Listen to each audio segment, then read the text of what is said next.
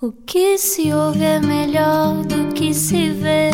Desliga a TV, era o que faltava.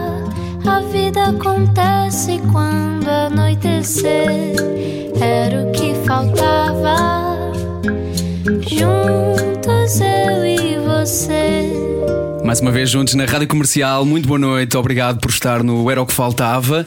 E hoje era o que faltava não ouvir esta conversa, até porque vamos falar de coisas que nos tocam a todos, uns mais do que outros.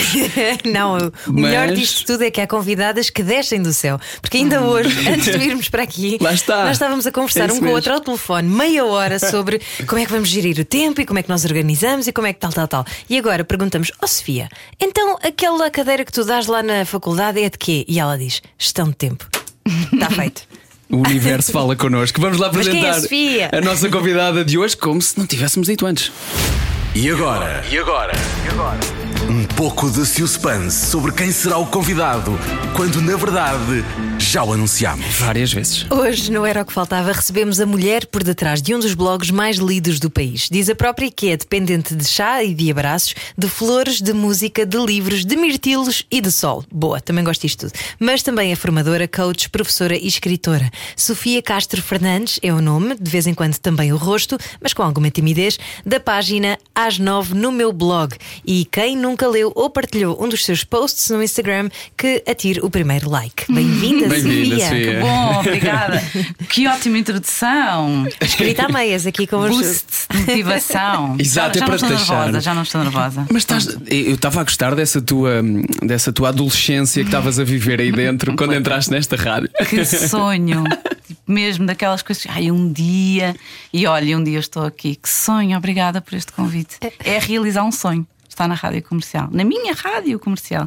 Muito obrigada por isto. E é mesmo. muito isso também que tu eh, ensinas a, a- ensinas, vamos, vamos chamar-lhe Uhum. ensinar, mas, mas na verdade comunicas às, às pessoas que te leem e que é eh, seguir os sonhos, acreditar, tudo muito positivo. Sim. Às vezes também dá-te para o lado mau, não? Sim, muitas vezes dá-me para o lado mau. Claro que sim, igual eh, a todas as outras pessoas.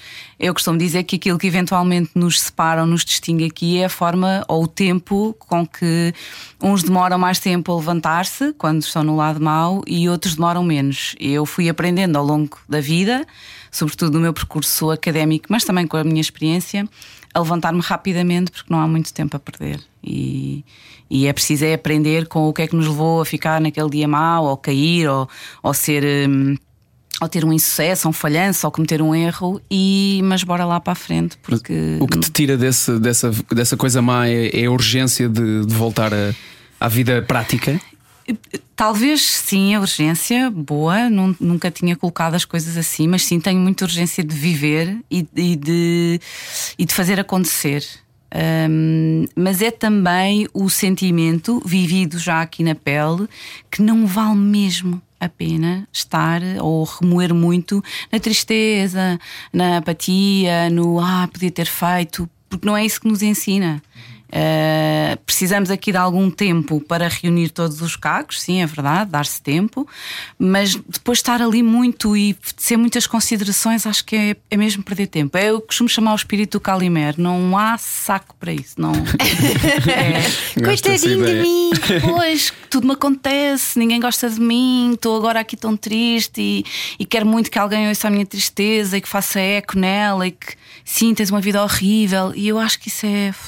É inconsequente também. A mim chateia-me a inconsequência da- dessa tristeza. E às vezes há pessoas, há pessoas que me dizem, e provavelmente também já vocês ouviram isto, acho que todos nós já ouvimos isto, mas tens que dar espaço a estar assim. E, e é verdade, e temos. E tens que aceitar. Mas a mim não- chateia-me a inconsequência dessa tristeza. Está bem, mas para que é que isto serviu? E portanto eu sou uma mulher de listas e de planos de ação e por isso sou uma mulher da gestão de tempo. É a minha ciência preferida, a gestão de tempo. Ali lado a lado com a gestão de stress, e é isso que eu trabalho, uma com a outra, eh, em simultâneo. Ahm, porque, porque nós precisamos de um plano, ok? Às vezes até pode acontecer que os planos que temos não são assim, não são os melhores para nós, e ok, que a vida faça a sua parte, mas nós precisamos de manter aqui ao longo da nossa vida e deixando aqui uns, eu chamo-lhe farol ou bússola, alguma coisa que nos oriente. E, e isso nunca nasce de dar muito tempo e muito espaço à tristeza. Eu, nem, nem é um sentimento muito melancólico ou muito saudosista ou ai que ali é que era bom. Mas às vezes também é bom estar só sentado no sofá a comer um gelado e mas... sim, sim. Aquela coisa dos filmes, não é? Mas eu acho que isso é mesmo mais nos filmes, eu acho. Achas? Não eu, sei. eu, quando penso, eu quando penso assim. Não que momentos, eu faça isso. Não. Não, claro. Pronto, pronto, os filmes reais, vá. Mas eu penso nisso, assim, em momentos. Houve de facto alguns momentos uh, difíceis, duros, em que eu não sabia como é que eu vou agora dar a volta a isso. Tal, talvez aí sim um bom gelado e ok. Amanhã penso nisto. Uh, porque às vezes este distanciamento que nós não, não estamos a conseguir ter no momento e que se calhar ali um pote de gelado e um filme ou uma boa música, eu acho que é sempre uma boa música, nos salva. Um, Para nos criar distanciamento, é isso? Sim, sobre o problema, ou sobre a situação, ou sobre a pessoa, o que quer que seja. Porque muitas vezes, quando estamos muito em cima, tudo desfoca. Aliás, nós fizemos esse exercício com, com um objeto e se o formos aproximando o mais possível do nosso, do nosso campo de visão, deixamos de ver. E é exatamente isto que acontece ao nível cerebral, não é? com os problemas, que é quando estamos tão envolvidos, tão em cima, e se ainda não estamos a encontrar a solução, precisamos dar este recuo. E este recuo pode ser um recuo uh, literal, mas também um recuo metafórico, que é, ok, então neste momento eu não estou a conseguir resolver nada e vou dar aqui algum tempo a mim mesma e a esta situação, e amanhã volto a falar comigo mesma ou com outras pessoas, porque uhum. muitas vezes aqui a solução pode passar por trazer outras pessoas para nos ajudar no, no caminho. E, mas dar-me aqui este tempo. Okay. Eh, falamos aqui da, da, inconsequência dessa, dessa tristeza que, bom, que terá a ver com a nossa personalidade também. Eh, nem toda a uhum. gente fará isto da, da mesma maneira, já percebemos, Ana. mas também há muitas pessoas que usam, que usam coisas que são uma espécie de, de pensos rápidos de, dos problemas ou dos Sim. sentimentos. Uhum. E, e isto também camufla o que está Exatamente. por baixo. Isto também não os uhum. resolve, não é? Não, não os resolve. Mas naquele momento pode funcionar ali como eu gosto muito da analogia da injeção e da vacina. Pode funcionar ali como uma forma de estancar o que está a doer muito. E, e, sim, há alguns pensos rápidos que nos podem ajudar naquele momento. O problema é quando nós percebemos que a injeção não está a fazer já o efeito, porque não tem um efeito duradouro, tem um efeito momentâneo, e nos recusamos a avançar para a vacina, que é uma coisa que fica para a vida e que tem um efeito duradouro. E eu acho que é aí que hum, isto é uma espécie de divisor de águas, não é? De pessoas que percebem, não, isto não vai funcionar e, portanto, eu tenho mesmo que avançar por outro plano de ação, por outro caminho.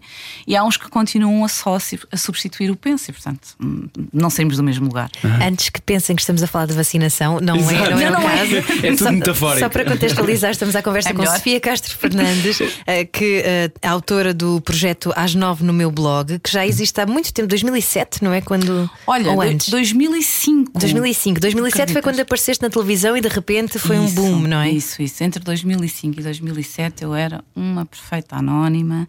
As únicas pessoas que sabiam que eu tinha um blog, um, que era o meu diário digital, um, eram os meus pais, alguns amigos, e foi na altura em que eu deixei Portugal para ir viver para o Brasil. E portanto, durante bastante tempo, o meu blog tinha pai seis ou sete leitores no máximo. Dez. Formada em Direito, Direito. foi no Brasil que te transformaste e que te ligaste a este lado mais holístico da, da vida? Sim, foi. Foi ali uma mudança. Eu já tinha começado um outro caminho mais ligado à área que é a área que, onde eu trabalho hoje, da área dos recursos humanos e da formação porque quando terminei Direito e ainda durante um, a prova de agregação à Ordem dos Advogados, eu comecei a trabalhar numa empresa de consultoria e formação.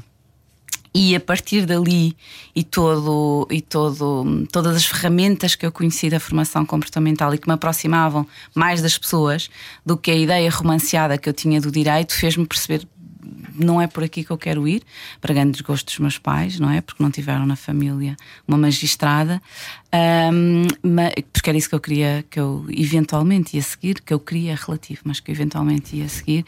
Mas ali foi, portanto, o primeiro contacto que eu tive com aquilo que eu faço hoje foi uh, na empresa de consultoria e formação. E aí eu tive durante sete anos a fazer este percurso ligado todo ao desenvolvimento pessoal, mas numa perspectiva mais de ensinar como é que se faz. Uma altura menos trending do muito, desenvolvimento pessoal, né? era menos fixe na altura. Era muito menos fixe e era muito. Uh, ou era muito, era 100% virado para o, para o lado corporativo. Portanto, não havia isto dos workshops individuais, como eu faço hoje, ou de coaching individual, E para o seu Eu efeito as- prático, que era monetizar ou rentabilizar aquela empresa em particular. Não é? Exatamente, não é? Portanto, o foco na produtividade e, e algumas empresas já nessa altura focadas também no bem-estar das pessoas, mas, mas muito raras. Hoje já há muito mais, mas ali era o que é que isto me traz do ponto de vista da produtividade, portanto, fazer este investimento e ter resultados. E eu dali salto para, para o Brasil, agarro uma oportunidade e o blog surge aqui na perspectiva de, ok, vou converter aquilo que eu escrevo todos os dias ah, num diário digital que também seja uma forma de sossegar um bocadinho os meus pais, a minha família, sobre esta mudança radical que fiz na minha vida. E eu ontem falava sobre isto numa, numa formação que estava a dar, quando as pessoas têm muito medo de arriscar. Mas como é que foi? Porque a, a, a propósito de que nós eh, só mudamos quando as coisas estão mal. E aí é aquela mudança forçada, não é? Ou mudas ou mudas. E eu dava este exemplo no sentido, nesta mudança que fiz, fiz outras quando estava mal, mas esta em particular, saí de Portugal para o Brasil, eu estava muito bem e o meu trabalho corria lindamente, portanto eu não tinha queixas dos meus chefes, dos meus colegas, enfim, relativamente, havia de ter alguma coisa, não é? Nada é perfeito. Mas assim no cômputo geral estava tudo ótimo, portanto, hum, satisfeita com as minhas condições, com o meu percurso dentro da empresa, com a progressão. Só que eu acreditei, e bem, que aquela oportunidade de trabalho e de vida, porque não foi só o trabalho, e de vida só ia aparecer eh, aquela vez. Até podia aparecer mais vezes, não voltou a aparecer. E portanto eu fiz bem em arriscar, apesar na altura todas as vozes à minha volta eram completamente contra. E portanto é tu és doida, como é que trocas o certo pelo incerto, como é que mudas de país sem ter ninguém nenhum elemento familiar à espera. Pior, como é que o contrato que eu tinha era de um ano, terminava ao fim do ano, o que é que vais fazer a seguir? Portanto, que é o que nós vamos ouvindo aqui ao longo da vida. E, portanto, quando há um maluco ou uma maluca, neste caso, diz: Não, não, está tudo bem aqui, mas eu quero mudar. Isto é estranho. Porque só quando nós nos queixamos muito é que as pessoas acham, ah, claro, então se estás mal tens mais que mudar, faz alguma coisa. Mas olha, vê lá que o mercado está complicado. Seja o mercado profissional, seja o mercado dos relacionamentos, porque eu já ouvi isto, não, vais mudar, estás farta, se não está a correr bem, a relação com o marido ou com a mulher, mas vê lá, porque o mercado está péssimo. E está sempre, está sempre mau. Nunca ninguém disse o mercado está bom. Pá, sim, está sempre mal. Porque, porque é um bocado este o espírito, está sempre mal. Está Porquê é que sempre... temos tanto medo, Sofia? Porque, olha, porque é uma questão aqui evolutiva. O nosso cérebro foi sempre muito mais preparado para o perigo, para aquilo que pode correr mal, do que para aquilo que pode correr bem. E, portanto, o grande desafio é eh, as pessoas conseguirem, apesar de poderem se preocupar, não é? Ocupar a sua cabeça com o que eventualmente pode correr mal, por exemplo, em vir aqui gravar este podcast, o que é que pode correr mal? Mas preocuparem-se, ou melhor, ocuparem a sua cabeça com a parte positiva, o que é que pode correr bem. E nós temos mais tendência a procurar a falha, não é? O erro, o potencial perigo, do que o resto. Fazer a lista de que é que Mas as bem. consequências, na verdade, são, são muito menores. É Engraçado, tu- eu li um artigo ah, há bem pouco tempo sobre essa, isso que tu estavas a dizer. O nosso cérebro está preparado para ah, se as coisas correrem mal. E há Uhum. alguns milhares de anos atrás estava preparado para se sairmos da gruta vem um Isso, leão. exatamente. Hoje em dia não há um leão que nos vá comer em princípio. Portanto, as consequências de, vir, de vires a um podcast e dizeres qualquer coisa não, se- nunca serão um perigo de vida. Serão no máximo um perigo de alguém dizer coisas.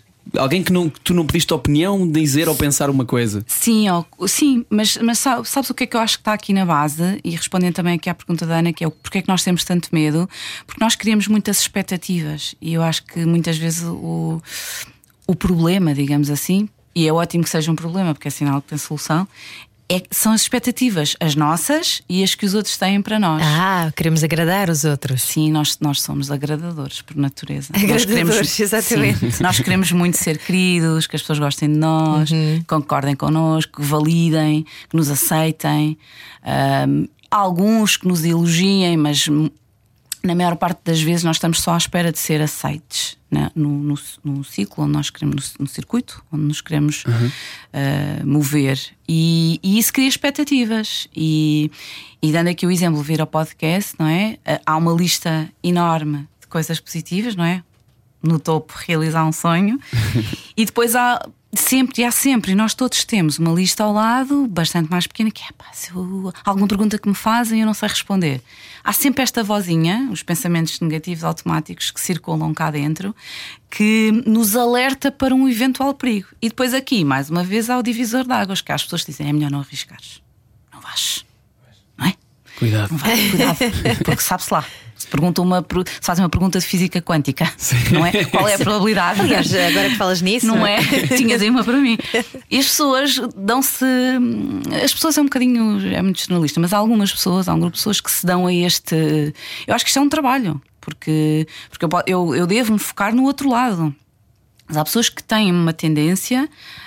Um, que não é só genética, é circunstancial, é de educação, é de valores, é até de religião, que têm tendência a olhar muito mais para o lado onde podem falhar, onde a falha possa ser uma coisa que, que lhes possa trazer frustração ou vergonha. Porque são mais perfeccionistas, se calhar também. Pronto, mas aí Boa tarde a todos, chamo-me Sofia Castro Fernandes e eu sou uma perfeccionista que trabalho ao longo de toda a minha vida, curta ainda, porque sou uma jovem, mas ao longo de toda a minha vida procurei superar este perfeccionista, esta necessidade que eu tive e consigo rapidamente, recuando aqui no tempo, à minha infância, à minha adolescência, sei exatamente quais, so, quais foram aqui as origens e, e detesto falar sobre culpa, porque acho que não é essa a questão aqui, em nenhuma circunstância, é as origens de eu me ter tornado uma pessoa perfeccionista. E, portanto, começa por ser a filha mais velha e para mim a filha mais velha é a filha que cumpre, que faz o que é que é suposto, ou mais novo é ali alguma margem mais novo, mas a mais velha é responsável. Olha, atenção que tens que dar o exemplo, atenção que tens que. E houve sempre muitas expectativas em relação ao meu futuro e ao meu percurso académico, ao meu percurso profissional, e portanto eu sei exatamente quais é que são aqui as variáveis que ao longo da minha vida me fizeram ser mais perfeccionista. E depois também há uma questão de, brio e de, e de muita vontade de agradar. E, hum, e o que eu procurei fazer é, sempre que o perfeccionismo vem aqui e bate à porta, eu consegui descobrir um botão que, em que lhe tiro a voz. Portanto, isto também acontece aqui na rádio, não é? Há aí um botão em que uma pessoa é está, só a falar, desligar o microfone. está a falar sozinho. E, portanto, pois é que um perfeccionista não conseguiria fazer o que tu fazes de publicar quase diariamente uhum. uh, textos escritos por ti. Uhum. Porque os outros vão ver. Sim, os outros vão ver, os outros se calhar não vão gostar e, e como é que vai ser. Ah. E isto faz sentido. Isto está, mas, mas eu apanho muitas vezes neste exercício. Mas o que estás a dizer? Isto vai fazer sentido para alguém. É o perfeccionista. Eu vou ao botão. Uhum. Isto está a fazer sentido para mim. Começa assim. E se faz sentido para mim porque representa aqui um momento da minha vida ou a história de alguém com quem eu trabalho e com quem me cruzei e de facto a pessoa inspirou-me de tal maneira a escrever aquilo e a poder desencadear em outras pessoas, nem que seja numa pessoa, um momento de ok, olha, um bocadinho mais de alento, ou um bocadinho mais de força, ou um bocadinho mais de uhum. coragem, então vale a pena. Mas é, é mais fácil escrever do que dizer ou confrontar pessoas com, com palavras, por exemplo, cara a cara? Sempre foi mais fácil escrever para ti? Olha, agora. Criança que escrevia bilhetinhos aos pais? Sim, uhum. agora, aos 46, eu tanto me faz escrever como dizer, até prefiro dizer. Mas porque treinei esta estrutura. Porque muito lá para trás, não, totalmente introvertida. Cheguei a ser em muitos momentos a ser tímida, e aqui na timidez, e há uma diferença grande entre introversão e timidez. A timidez tem a ver com o medo que nós temos da rejeição social, e portanto eu fui passando, deixando de ser tímida, superando alguma da minha parte introvertida, porque o meu trabalho é comunicar, que sentido é que isto faz, mas na minha essência eu mantenho-me aqui com algumas. Hum, uh, com a veia da, da, introversão e, portanto, a minha regeneração dá-se no silêncio, não se dá uh, em grupo. Uh, eu, quando tenho que optar, opto pelo silêncio, não opto pelo grupo, não opto pela festa, não opto pelo jantar. Gostei Esse... dessa frase. A minha regeneração dá-se no silêncio. Sim, olha, sabes onde é que aprendi? Num livro maravilhoso que eu adorava que, tivesse, que eu tivesse conhecido na minha adolescência, porque tenho a certeza que tinha feito a diferença, mas é o que é, que se chama O Poder do Silêncio e que é uhum. é um elogio aos introvertidos e traz uma lista de pessoas que provavelmente não nos passa pela cabeça que são introvertidas, não é? Eram, são introvertidas uhum. e que têm um percurso que nós admiramos, profissional, bem sucedido em várias áreas, nas artes, nos serviços, em várias áreas, que nós temos, caramba, como é que esta pessoa é introvertida? Nunca diria. Porque uhum. a nossa ideia do introvertido é ali um. É? Alguém que não fala. Que não, que não vai à frente. E. Hum, e portanto, sim, eh, nesta, nesta altura da minha vida, o que eu tiver para dizer, eu digo. Olha, uh... e já a seguir queremos continuar uh, a falar contigo e, portanto, que nos digas coisas, principalmente falar sobre aqui os, alguns dos pilares da tua vida que estão expostos no teu, no teu livro Coisas Boas Acontecem: amor, fé e coragem. É disso que falamos a seguir. Estamos à conversa com Sofia Castro Fernandes, autora do blog Às Nove, no meu blog. Lá está. Com todos, sobre tudo. Era o que faltava. Na Rádio Comercial. Juntos eu e. Obrigado por estar na Rádio Comercial. Hoje, no Era o que Faltava, estamos à conversa com Sofia Castro Fernandes. Ela é autora da página Às Nove no meu blog, página de Facebook, página de Instagram, também um blog eh, e é também autora do livro Coisas Boas Acontecem. E de mais três também. não é? Sim, eh, em Descomplica, particular. recomeça e. Às espera. nove no meu livro. Exato. Às Primeiríssimo. Exatamente. Eu gostei especialmente deste, deste, teu, deste teu último livro, As Coisas Boas Acontecem, não só pelo título, mas também pela forma como abordas a, parte, a tua parte pessoal de, daquilo que são alguns dos pilares da tua vida. Amor, fé e coragem estão por uma ordem definida? Uh, vou dar a resposta ao consultor, depende. Dos dias. Depende dos dias. Depende mesmo dos dias. Mas diria que o amor é, é pá, por mais clichê que isto seja, é o mais. tra- Quer dizer, se calhar não, são todos. O amor e a fé são os mais transversais nos meus dias, são os mais constantes, são, estão sempre presentes, seja nas pessoas, seja nas pequeninas coisas a que eu dou valor, seja hum, nos. Nas, e eu falava há bocadinho, estava a falar antes de vir para aqui numa, nas estratégias de motivação, e portanto o amor e a fé estão sempre muito, muito, muito, muito presentes. A coragem eventualmente de uma forma mais eh, subtil ou mais velada, mas eh, é mais inconsciente. Portanto, eu tenho que, sempre que sou chamada, aqui como costumo dizer, convocada pela vida a um, a um momento mais difícil, lembro-me que tenho que ir, ok, já fizeste isto ou já fizeste parecido e qual é que é a força eh, de coragem que tens que ir buscar. Portanto, diria que dos três. O amor e a fé é, é quase, é quase como respirar, estão cá sempre, em tudo o que eu faço, em tudo o que eu digo, em tudo o que eu não faço, em tudo o que eu não digo, porque também é isso, não é? Nós somos, não somos só o que fazemos, mas também somos aquilo que escolhemos não fazer. E também isso é amor, e também isso é fé, e, e também isso é coragem. Sofia, há muita gente que provavelmente está a ouvir e que tem uma espécie de um repelente contra a autoajuda e que assim Percebo. tudo o que soa ah, minimamente a desenvolvimento pessoal, a autoajuda, pensa logo isto são balelas, Banha da e- cobra. banha da cobra, isto é sempre a mesma conversa, etc. E, e compreendemos e respeitamos. Ah, mas como é que tu lidas com esse tipo de, de reação ou de, de comportamento na, na medida em que achas que é uma defesa? Ia dizer assim, ah, lido bem, lido super bem, depende dos dias, não é? Porque, e depende dos dias e, de- e depende do lugar por onde as pessoas eh, te querem atacar. E portanto, há lugares que para mim que, para os quais eu tenho total imunidade, mal seria se aos 46 não tivesse, não é? Mal seria. Total imunidade, portanto, podem, as pessoas gostam muito naquilo que me diz respeito de atacar a minha imagem. É uma coisa de sempre. Porque eu, eu, eu tenho um percurso, o blog já tem estes anos todos, eu tenho um percurso para algumas pessoas um bocadinho mais clarificado, porque já falei sobre isso em entrevistas, em, em, em, em palestras, ah, sobre a minha. Não, não chega a ser uma luta, mas é uma, uma oscilação de peso, e as pessoas acham que isto é um ponto fraco. E sim, este é o, o aspecto mais constante ao longo dos anos. Portanto, não é necessariamente o que eu escrevo, é a pessoa que eu sou, ou a imagem que eu tenho, que elas fazem de mim. Então tentam ir por aqui para isto tu escreves é tudo muito bonito, mas tu és uma gorda. Mas o que é que o teu peso diz Ah, sobre sim, ti? sim, pois. Mas há pessoas que ainda acham que o que Ou nós. sobre o teu valor? o que nós mostramos é aquilo que nos define, o que é de facto Mas isso também lamentável. define muito a pessoa que está a dizer isso. é? Portanto, Sobretudo, sim. Quem, portanto, quem julga assim. Por isso, é que, por isso é que eu estava a falar na questão da imunidade. Quer dizer, eh, que lógica é que teria deixar-me afetar por, por um comentário destes, ou vários, eh, quando aquilo que eu pratico, aquilo que eu defendo e pratico é precisamente o oposto. E fala muito de aceitação, e fala de se quando não, estivermos, não estamos bem, mudamos, procuramos ferramentas para fazer. Portanto, se eu me deixasse afetar, era, era estranho, no mínimo, não era coerente. Agora, há outras coisas que, há outro tipo de hum, comentários que às vezes às vezes fazem-me refletir. eh, Eu procuro sempre ali perceber o que, que é que será que a pessoa está mesmo a querer dizer. Quando é uma ofensa por ofensa, eh, eu gosto muito de usar nas redes sociais o que faço na vida, que é começo por usar o botão do delete e depois o do bloquear permanentemente. E isto funciona na vida como nas redes sociais. Eu não tenho que dar espaço às pessoas para ofenderem-me de uma forma que tu és uma parva, tu és. Não, não dou. Até porque, mesmo que deixasse isso, o que é que acontecia? Há ali um ping-pong que eu não tenho paciência para ver acontecer. Porque alguém ataca e vem outros defenderem e depois às tantas já estão a falar de coisas Claro. que não têm nada a ver. Mas não é que aquilo que tu escrevas seja ofensivo. É, é quase como as pessoas en- entendem como um ataque de falar-lhes sobre coisas boas. Sim, entendem. Algumas. Vá, algumas. Mas, mas, mas olha, como eu estava a dizer há bocadinho, nós podemos sempre escolher para onde é que vamos olhar.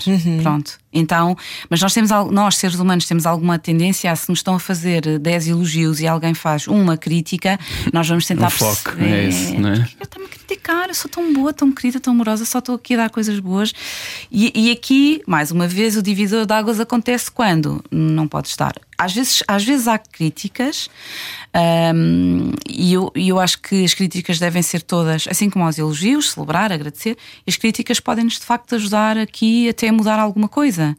E ao longo destes muitos anos de, de blog, de blogosfera, já houve críticas públicas e privadas que me fizeram mudar algumas coisas. Fizeram todo o sentido, a forma como. Ainda bem que te questionaram nesse Ainda sentido. bem, Fizeram questionar, Porque aliás. aí não, é, não me estão a pôr em causa a minha pessoa, até que não poderiam, porque não me conhecem.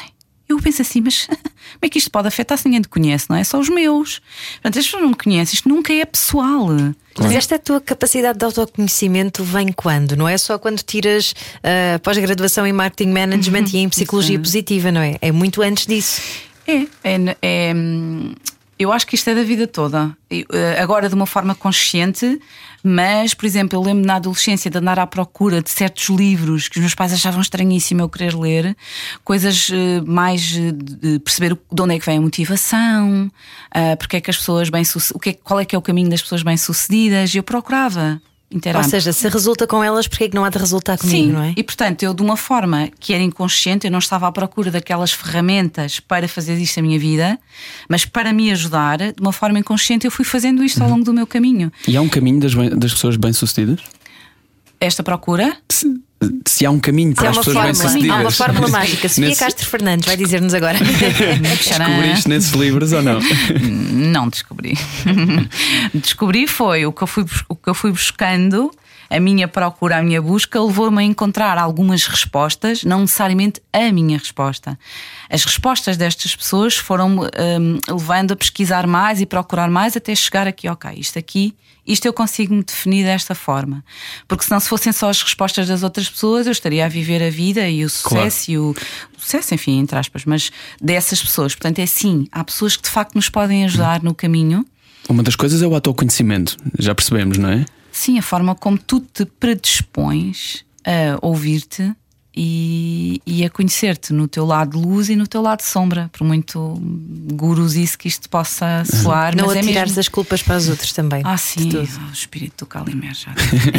Mas aceitar Mas que temos é. o lado sombra é uma coisa, é uma coisa interessante e que às vezes nos, nos recusamos um bocadinho. E, e deixa-me pegar aqui numa coisa que já, que já hum, disseste há bocadinho. Falaste há bocadinho de clichê Uhum. e agora falaste de, de algo muito, muito semelhante e com, com um sinónimo parecido.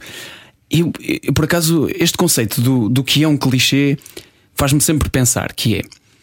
Realmente, uma coisa que alguém escreve pode soar a um clichê, ou uma coisa que nós dizemos pode soar a um clichê. Mas quando soa a clichê, não quer dizer que isso é verdade há vários anos, em várias gerações, em várias épocas. Eh, Quer dizer que isso vem de um fundo de verdade de alguma maneira.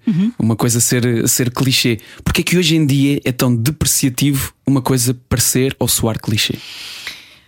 Eu diria que é tão depreciativo para um grupo de pessoas, para uma franja da sociedade. Não somos todos, não é? Não estamos todos aí. Eu eh, subscrevo, partilho, concordo inteiramente com o que tu disseste, que é uma coisa só chega a clichê quando é boa para muita gente, porque senão nunca chegaria a clichê. O que quer dizer que fez sentido ou que faz sentido para muita gente. Portanto, é aqui que nos devemos focar. Agora, a forma como nós olhamos para clichê é que nos pode distinguir, não é? Ahm, porque é que há de ser de- depreciativo? Ah, porquê? Que dizer que acredita que coisas boas acontecem pode ser depreciativo. Isto não é verdade? Não é mesmo verdade que coisas boas acontecem? Acontecem mesmo. E não é sim. melhor Não. acreditar nisso do que acreditar no oposto. Não é, é porque o trabalho é o mesmo. Se eu tenho o mesmo trabalho, porque é que eu escolho olhar para e duvidar e Uh, agora, se isto é fácil, não. Se há forma... pessoas geneticamente pessimistas, não há, sabemos. Há pessoas tendencialmente mais pessimistas e, e, que muitas vezes nos tentam ali arrastar e dizer: hum, estás a ser tão otimista, não estás a perceber que isto hum. não. Às vezes também tem a ver com a forma como se entrega. Eu, uh, estou a dizer, no outro dia li um artigo, começa sempre assim. É. Mas por acaso li uma coisa muito interessante que me fez pensar que foi uh, hoje em dia anuncia-se muitas redes sociais e, e uma das, dos sítios onde tu escreves é nas redes sociais. O teu, o teu às nove uh, no Instagram, por exemplo, é uhum. é super conhecido e muito partilhado. Uhum. Um, e, e esse artigo falava sobre o facto de há muitos anos atrás, quando veio o jornal jornal impresso, impresso. escrito em folha, uhum. também foi anunciado como o diabo, tal como hoje as redes sociais são. Uh, portanto, mas hoje em dia. Uh, ver uma coisa escrita num livro ou ver num post do Instagram, nós temos a tendência a dar mais credibilidade se estiver escrita num livro. Verdade. E podem ser o mesmo tipo de coisas banais. Exatamente, na verdade. a mesma coisa e, e, até pode ser pela mesma pessoa, mas sim há um bocadinho esse, esse estigma da rede social de ser um sítio uh, fácil, uh, vazio, não é? Fútil. Vazio, sim, fútil até. Uh, mas mais uma vez, isto. Porque existe lá muita, existe lá muita futilidade, não é? De onde é que isso vem? No é? conceito de rede social, isso está presente. Há muita futilidade, há muito ódio, há muita uhum. violência. A questão aqui tem a ver com a forma. Para onde é que tu escolhes olhar? Eu acho que é, tem tudo a ver com a escolha. Porque de uhum. facto há isso tudo. A questão é que ou colocamos tudo no mesmo saco, e eu acho isso profundamente injusto, porque há muitas coisas de valor nas redes sociais e há muito, muito sentido agregador em muitos projetos que estão nas redes sociais, e é tudo uma questão de escolha, mas depois também há outras coisas que não interessam para nada. Zero. Claro. O, o, o que eu acho o cúmulo do guilty pleasure das pessoas é coisas que não interessam nada, que elas próprias assumem que não interessam nada, mas eu tenho que ir ver. Ei, Olha, mas, mas também é? aqui vem um bocadinho à, à tona a questão da positividade tóxica, não é? Da, ah, sim. Do, estamos todos bem, somos todos perfeitos, Vamos é tudo muito bonito, isso. não é? Uhum. Mas um, o, aquilo que tu fazes e, e o trabalho de, da psicologia positiva não é propriamente chegar a esse extremo, não é? Não é, não é tentar camuflar como nós falávamos no início da, da uhum. conversa. Não, de todo de todo, de todo, de todo, e que fica aqui bem sublinhado de todo, porque não é. A psicologia positiva não surge para fingirmos, porque no fundo é isso, a positividade tóxica é quase que nos obriga, nos exige, mais isto, é melhor este verbo, nos exige a estarmos sempre bem, quando isso é absolutamente falso. Ninguém está sempre bem, dia nenhum. Mesmo as pessoas que trabalham na mesma área que eu, que têm imensas ferramentas disponíveis, portanto, que têm para si, também as ensinam aos outros, não estão sempre bem. Há dias péssimos e acontece a toda a gente, ao maior dos otimistas deste planeta. Há dias mesmo difíceis de gerir. E, portanto, é preciso que esta linha que separa uh, o otimismo e a positividade e a forma como nós podemos olhar para o lado sol da vida. Um, não seja aqui uh, estragado ou sim estragado por um conjunto de pessoas que dizem: não, não, mas isto de ser otimista ou de uh, defender ou partilhar as, as, estratégias, porque são estratégias, são coisas científicas, não, são, não é nada empírico. Há um conjunto de. E fazendo aqui a ponto com mais do que eu, o que eu escrevo e um bocadinho ainda à parte do, do que aquilo que é o meu trabalho, mas em relação ao que eu escrevo tudo aquilo que eu escrevo nasce de um lugar que não é um lugar só empírico, não, não tem só a ver nem com a minha experiência ou com as pessoas que estão à minha volta, mas tem sobretudo na sua base, de uma forma muito desconstruída, porque é a minha forma de escrever, muitas das ferramentas que eu depois trabalho em sala, da inteligência emocional, da psicologia positiva, do coaching, da programação neurolinguística, da gestão de tempo, da gestão de stress, elas estão lá. Elas estão lá. E porquê é que as pessoas, porquê é que eu acredito que existe então esta identificação e porquê é que fazem, porquê é que lhes faz tanto sentido? Porque agarrar naquilo e colar à inspiração uma ação faz acontecer. Se ficarmos só a olhar para aquilo, não acontece absolutamente nada. Mas colar uma inspiração, uma motivação a uma ação, ai, mudamos. Mas porquê é que mudamos? Porque na base disto está a ciência, porque senão não acontecia nada. Mas é engraçado que nós ficamos muito à espera de que venha a inspiração para termos a ação. E defende-se muito que, eh, ou alguns cientistas e estudiosos uhum. defendem que é preciso começar uma ação para chegar à inspiração. Concordo inteiramente. Inteiramente. Há um exercício que eu gosto muito de fazer no início de algumas formações, que é o exercício da folha em branco, e que que, fica dividido ao meio, tem uma linha ao meio, e que de um lado, num lado, portanto, na, na coluna da esquerda tem o que posso. E é só isto que aparece no- na, na coluna, o que posso. E na coluna da, da direita tem o que não posso. E depois, a partir dali, tu podes escrever o que posso fazer, se for esse o teu verbo, e do outro lado, o que eu não posso fazer. Ou o que eu posso controlar e o que eu não posso controlar. E eu explico às pessoas durante muitos anos este exercício teve que ser um exercício, porque isto é uma metáfora, mas teve que ser um exercício literal. Portanto, eu tinha mesmo que agarrar numa folha em branco todos os dias, dividi-la ao meio e se estivesse ah, muito focada, se tinha tempo ou não para as tarefas todas que eu queria fazer, o verbo era fazer. Mas se fosse um dia em que eu estava com uma preocupação numa situação que eu não consigo resolver ainda, é o que é que eu posso controlar e o que é que eu não posso controlar. E então o que é que eu fazia? Eu fazia a lista, coluna da esquerda, coluna da direita, e rasgava a folha ao meio. ok? E aquela que me acompanhava ao longo do dia é o que é que eu posso fazer, controlar, dizer. E isto é de facto a escolha. Por isso é que eu gosto tanto do verbo escolher, não é? Que vem antes do verbo acreditar. Pois.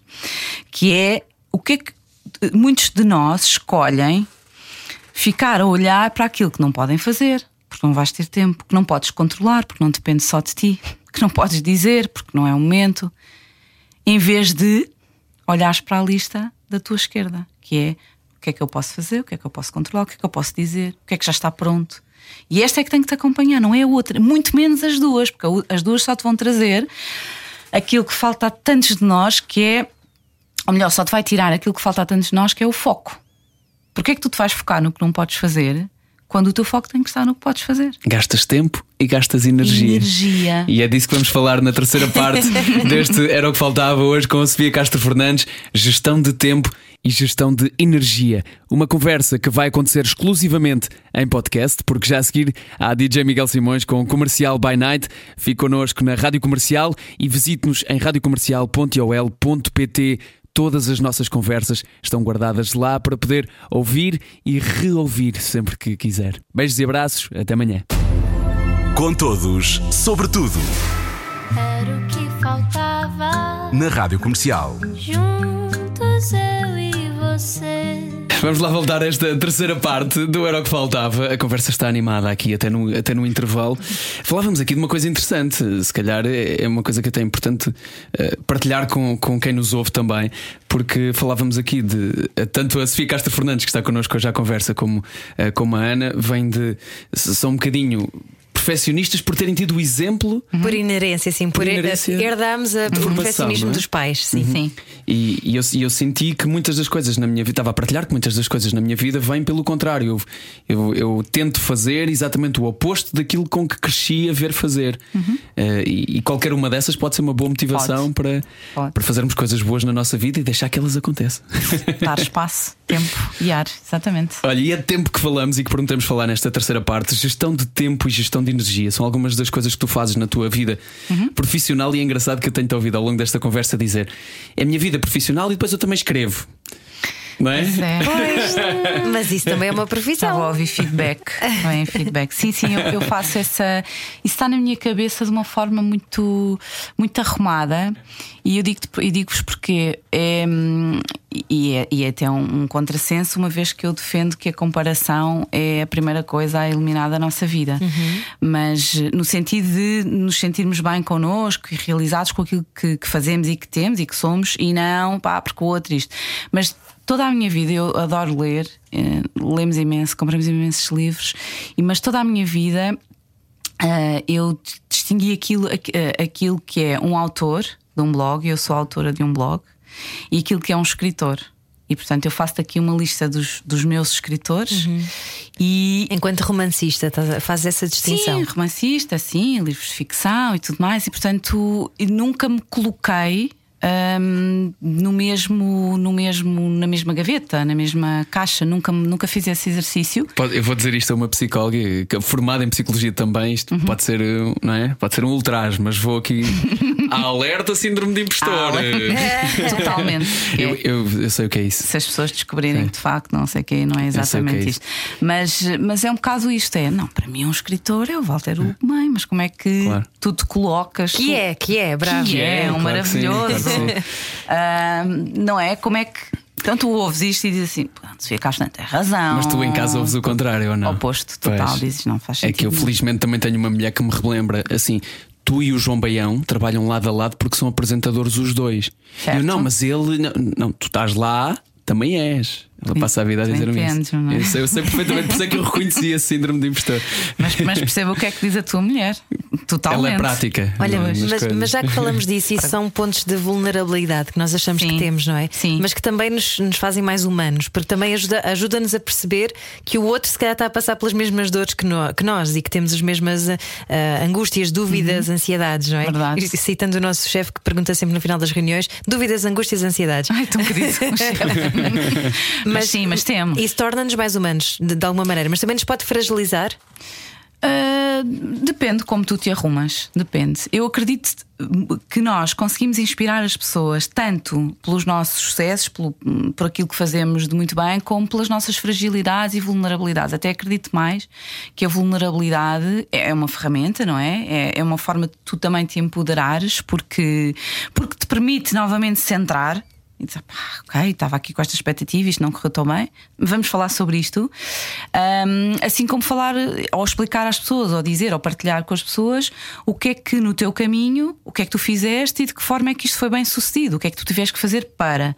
Eu acho que as duas coisas se complementam e, e acho mesmo que uma não existe sem a outra. Portanto, as vulnerabilidades aproximam-nos das pessoas e que hum, eu não tenho nenhuma nenhum pudor em falar sobre as coisas que me deixam mais desconfortável e esta claramente é um desconforto no sentido que às vezes até pode soar assim, ai pá, está armada em modéstia. Não é, é mesmo é a forma como eu arrumei isto na minha E é, cabeça. bom, e é bom falar dela. Eu re- recomendo a toda a gente um livro da Brené Brown que se chama O Poder da Vulnerabilidade. Uhum. Exatamente. Foi das coisas que mais me bateu. Foi sentir que esta história de ser uma pessoa com sentimentos e ser um homem e ser não sei o quê eh, era uma coisa boa e não uma fragilidade. Exatamente. Vamos seguir em Boa. frente e voltar a falar sobre aquilo que prometemos falar: gestão de tempo e gestão de energia. Temos uma especialista connosco, precisamos de dicas. Em, Olha, ela gerir o tempo. Muito bem. Muito bem, grande controle. em que é que nós perdemos tempo? Ai pá, olha, perdemos tanto tempo, tanto tempo em coisas Ou que onde não é que podemos ganhá-lo também? Então vamos, vamos pelo, pelo- pelo ponto de vista do lado positivo. Exato. Há uma estratégia que eh, nós trabalhamos na gestão de tempo e nós usamos a metodologia GTD, Getting Things Done, do David Allen, e que nos diz que para nós sermos cinturão negro a gerir o nosso tempo, eu adoro, eu adoro metáforas, imaginar, é? bom conceito. Nós precisamos de um fazer uma lista ou tirar da nossa cabeça e assim de uma forma muito breve e sucinta, ok? Porque isto depois é uma ciência que obriga aqui a um mergulho, um mergulho profundo ah, na, na ciência do GTD. Mas para nós termos cinturão negro, devemos primeiro começar por tirar tudo o que temos na nossa cabeça, desde consultas que temos que marcar, listas de supermercado, conversas que temos que ter, feedback que temos, tudo. Ou seja, mais uma vez agarrar na folha em branco e a folha em branco passa a ser o nosso tabuleiro, ok? Que é o primeiro passo da gestão de tempo do GTD. Pôr tudo lá sem nenhuma ordem. E isto faz com que exista aqui um mecanismo ao nível eh, das neurociências, um mecanismo que nos diz que, ok, agora está limpo e agora nós podemos organizar. Nós temos tendência a não fazer isto, não é? Nós temos tendência a o que é que tenho para fazer, fica tudo na nossa cabeça, fica por aqui arrumado e o que é que passamos para o papel? As tarefas ditas profissionais. Para o papel ou para as notas do, te- do telemóvel? Para as notas, quem for mais, não é? Mais tecnológico, Não damos, não damos prioridade a isso? Não pomos isto por ordem de prioridade? Uh, ainda não chegamos à prioridade. A prioridade já é outra, é uma parte um bocadinho mais à frente, que é nós precisamos mesmo de tirar tudo da nossa cabeça, tanto quanto possível, obviamente, porque há sempre coisas que depois ficam aqui na chamada monkey mind, não é? Andar de um lado para o outro, mas tanto quanto possível, tudo aquilo que eu hoje tenho na cabeça. Preocupações, contas para pagar, vem para a folha em branco e só depois é que eu consigo organizar. Quando eu começo a organizar, então aí pode entrar a minha lista, ou pode e deve entrar o quadrante, não é? A matriz das prioridades. O que é que é prioritário? Sendo que muitos de nós andam a confundir há muitos anos aquilo que é uma prioridade, uma tarefa prioritária, de uma tarefa urgente. E eu gosto muito, muito de separar isto dizendo assim: moços e moças, quando nós vamos à urgência de um hospital, quem entra primeiro? Qual é aquela fitinha não é? que é entregue? Primeiro, ah, e tal, eu acho que tem. Tipo, vida ou morte. Tem que entrar já, certo? Então pensem lá, antes de passarem para a agenda o que é que é prioritário e urgente, porque depois esquecemos do que é importante e o que é necessário, essas nunca, nunca aparecem. O que é que de facto põe em causa a vossa vida. Isto é mesmo urgente. É que é imaginar, para quem trabalha, por exemplo, com o Outlook, é imaginar o nosso Outlook cheio de fitinhas vermelhas. Assim que tu abres o teu e-mail ou a tua agenda, dá-se um mecanismo ao nível aqui de, de, de, de neurocerebral, não é? Que é alerta geral. Então a tua tendência é fazer o quê? Procrastinar. E é aqui que entra uhum. o problema. Que é quando tu adias. Aí, agora. Aí já devia ter feito, já devia ter não terminado. Não nada. Não apetecia nada. Será que. Agora, há de facto mesmo tarefas em que tu o prazo já esgotou e tens que fazer agora. Por muito que te custem, a mim custam imenso tudo o que são tarefas que têm a ver com contabilidade. Portanto, eu sou essa pessoa que vai até ter encontrado alguém em quem delegar. até o último dia, último segundo. Sim, foi um bocado, Sim. sempre um bocado. Agora, para o outro lado, entram as prioritárias em que tu tens, ainda tens tempo para concluir aquela tarefa. Se precisas marcar, por exemplo, uma consulta para daqui a 15 dias ok? Tu ainda podes fazê-lo. Mas tu tens que terminar um relatório e ele tem que estar entregue à pessoa que vai dar continuidade hoje até ao final do dia, tem que entrar ali na prioridade. Depois tens os outros dois quadradinhos que raramente são trabalhados, que é as tarefas importantes, que são aquelas que vão impactar nas tarefas prioritárias, ou seja, umas estão interligadas com as outras e tens as tarefas necessárias, que eu gosto muito de usar aqui, coisas muito simples como beber água é uma tarefa necessária ao longo do nosso dia e há pessoas que precisam mesmo de colocar isto por escrito porque se esquecem e, hum, e beber água é aquilo que de facto traz oxigênio para o nosso cérebro. Uhum. É mesmo super importante. Ou mexerem-se um bocadinho também, não é? Em vez de estarem uh, o tempo todo em frente ao computador e uhum. começarem uhum. a ficar vidrados. Fazer pequeninas pausas e, e afastarem-se um bocadinho do que estão a fazer. Pausas de 15 segundos, às vezes só endireitar as costas na, na cadeira, fazer aquele movimento, não é? De abertura para a vida vida, né? as costas para trás e vamos embora. E, este, e toda esta alteração fisiológica faz-nos alterar também a forma como nós estamos a raciocinar e às vezes este distanciamento traz-nos novamente clareza. E clareza é aquilo que nos ajuda a gerir melhor o tempo. Porque significa que nós temos aqui, é como se novamente olhássemos para a folha em branco e todas há infinitas possibilidades de conseguir fazer o que eu quero fazer. Ok, mas há muita gente a pensar, uh, eu vou tentar fazer isso, mas há sempre invariáveis, uh, uh, ou seja, há sempre imprevistos. imprevistos. Uhum. Vamos e, lá. E, nomeadamente para quem tem crianças, uhum. em que o tempo não é precisamente o tempo que nós fazemos, não é? Definimos. Não, uhum. não definimos e, e as coisas dilatam-se sempre um bocadinho mais. E nós às vezes queremos apressar as crianças porque queremos ter essa lógica de não, eu sou ótima a gerir o tempo, mas não, tu tens só que esperar os 5 minutos para que ele calce os sapatos. Isto tu estás uh, sem. Beba o iogurte. Exatamente. e, e depois já lavaste os dentes. Não, não lavei os dentes. E cria-se aqui uma espiral de ansiedade, eventualmente, se não soubermos aceitar que não, o meu tempo não é o tempo do outro. Exatamente.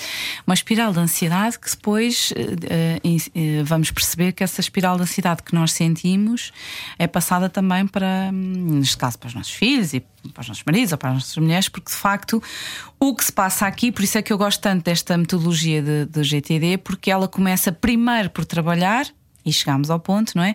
O stress. Primeiro nós vamos eliminar todos os, os estressores e só depois é que vamos falar sobre gestão de tempo. Porque ao contrário do que a maioria das pessoas uh, entende, não é? Porque, enfim, porque foi desta forma que nos foi ensinada a gestão de tempo, um, o tempo falta-nos, ou a sensação de não controlo assola-nos, não por causa do tempo, mas por causa do stress. Então nós precisamos primeiro de aprender a gerir o nosso stress. Só depois é que conseguimos ser o tal cinturão negro em GTD. Não é ao contrário. Não e não é, é com Xanax, deduzo. Não, não é com Xanax. não é com Xanax. É, com, é, assim com muita. Eu acho que, que em tudo, e falávamos do amor, é, é em tudo o amor, porque. Hum, nós somos pessoas, não é? Porque não dá, não somos máquinas e portanto. Mas às vezes achamos esta, que somos. Sim, esta consciência. E, e depois perdemos o amor por nós próprios quando achamos isso, que somos pois, máquinas, não é? E que exemplo é que nós estamos a dar? E estávamos a falar de filhos, mas que, que o meu filho seja um estressado e um ansioso. Não, então primeiro tem que. Portanto, eu primeiro tenho que aprender a, a gerir a minha ansiedade em relação ao tempo. Só depois é que eu posso avançar para a gestão das minhas tarefas, senão não vai funcionar. Às vezes digo, mas como é que eu faço? As pessoas perguntam e falam muito dos exemplos de, que tu estavas a dar sobre os filhos. Isto não há fórmulas mágicas. Se nós estamos com pouco tempo de manhã, ou de, e depois há aqui uma série de estratégias, não é? Mas ou deixamos tudo mais organizado, ou começamos a ter pequenas conversas com os nossos filhos sobre um momento da manhã e, portanto, quase que convocá-los para nos ajudarem nesse, nesta estratégia, uh, ou acordamos nós mais cedo. E eu passei a fazer isso aqui num período da minha vida em que acordo mais cedo para ter tudo organizado, mas eu sou uma pessoa muito. as listas, que é tudo preparado véspera, tudo organizado, às vezes a mesa posta, tudo o que me facilita a vida. Eu penso nisto, tudo o que me facilita a vida depende de mim, ou que eu posso também delegar, e isso é importante. Para mim, a delegação é fundamental, já perceberam, não é? Sempre uhum. que eu uhum. posso delegar, bora. Uh, eu faço. E eu penso assim, mas estou a ter mais trabalho. Não, não, ao contrário, eu estou a poupar tempo de manhã. E depois isto depende muito do nosso biorritmo e da forma como nós somos de manhã. Eu de manhã sou muito agitada e muito, muita energia, e lá em casa, quer o Pedro, quer o Martim, são precisamente o oposto. O que pode ser muito enervante para uma pessoa que já lá está, não é? Já acordaste há três horas, não é? Tens coisas para fazer. Bora lá. Então, o que é que eu faço? Que me ajuda a manter, como eu costumo dizer, os chakras alinhados e não começar a berros e barbara é eu acordo mais cedo, até porque eu gosto de acordar cedo e, e passei a ter esta rotina. Acordei, comecei por acordar 5 minutos, 10 minutos e por aqui fora, até eu ter tudo controlado do que eu preciso, do que depende de mim. E depois tenho as coisas organizadas. No caso do Pedro, não, obviamente, mas do Martim segue ali uma espécie de uma Epá, isso é um bocado, parece um bocado mal dizer isto, mas segue uma linha de montagem. É uma roupa. O, o Martim, que é o teu filho. Meu querido filho, de 11 anos, que, que é cada vez mais autónomo. E que também os ajuda a ter essa rotina, saberem o que é que Sim. têm que fazer. E ele próprio, uh, como isto é uma. Eh, lá está, porque nós somos pessoas de hábitos, não é? Precisamos disto. E estas rotinas também lhe trazem segurança. Ele sabe com o que é que conta, uh, exceto ao fim de semana, que é tudo, obviamente, muito. Apesar de eu acordar sempre mais cedo, mas é tudo muito mais descontraído. E isto, portanto, não acontecer isto já é uma coisa estranha. Alguma coisa aconteceu. Um, eu gosto muito, não sei se vocês já ouviram falar de um senhor que se chama Tal Ben Shahar, que foi aqui um dos, um dos principais eh, protagonistas um, na, na, no que se fala agora, no que se tem falado muito sobre felicidade corporativa porque ele desenvolveu um curso sobre felicidade em Harvard só, em Harvard. E ele, há uns 4 anos, acho que já foi há 4 anos, ele esteve cá em Portugal, fui ouvi-lo, e ele falava nisto dos hábitos como aquilo que de facto nos pode transformar. Nos transformar enquanto pessoas e transformar também as nossas rotinas, retirando a carga ansiosa e estressada que muitas vezes nós, sem nos apercebermos, colocamos. E às vezes passa por compreendermos a origem dos hábitos que nós mantemos ao longo da nossa vida. E o exemplo prático que ele deu ali foi perguntar a toda a plateia do Teatro BBVA, que foi onde foi a, a, a conferência, no Tivoli, no Tivoli exatamente. Uh, quem é que naquele dia, antes de dirigir à conferência, tinha lavado os dentes? Que é todas as perguntas que nós não estamos à espera que nos façam, não é? Tipo, opá, isso é óbvio à gente. E quando ele, quando ele pergunta quem é que de manhã, portanto, antes de iniciares a tua rotina, quem é que de manhã se organizou para o dia, e organizar não é só colocar as listas nas tarefas, é toda esta organização que eu estava a dizer. Portanto, como é que isto vai funcionar? Isto está organizado? O que é que eu vou preparar? De que forma é que eu. Como é que este dia, o que é que este dia vai representar para mim? Pouquíssimas pessoas hum, levantaram a mão. Porquê? Porque, da mesma forma que nós fomos ensinados ao longo dos anos, é? quando somos pequeninos, é importante lavar os dentes, porque a saúde, porque não sei o quê, o resto. Que é a forma como tu geres as tuas emoções, que no fundo é isto, a gestão das emoções. Como é que tu geres a tua ansiedade, não nos é ensinado. Logo, não se torna um hábito. E isto é um divisor de águas, não é? Ok. Mas a pergunta é: isto está ao meu alcance? Claro, então é vamos fazê-lo. É só começar. Vamos todos começar. Fica o desafio uh, dado hoje por Sofia Castro Fernandes. Sofia, muito obrigado por esta conversa. Ah, não acredito, já acabou. Já acabou. Já, mas às nove no blog. Obrigada eu pelo convite. Eu, mas adorei, adorei essa, essa, essa tua sinceridade. Não acredito, já acabou, porque só as coisas que passam rápido, boas é que passam pois rápido. É. Obrigada. Portanto, é um ótimo sinal. Obrigado, Sofia. Obrigada eu. O quê? Só chegou agora e não ouviu de início? Era o que faltava. Passe no site radiocomercial.ol.pt.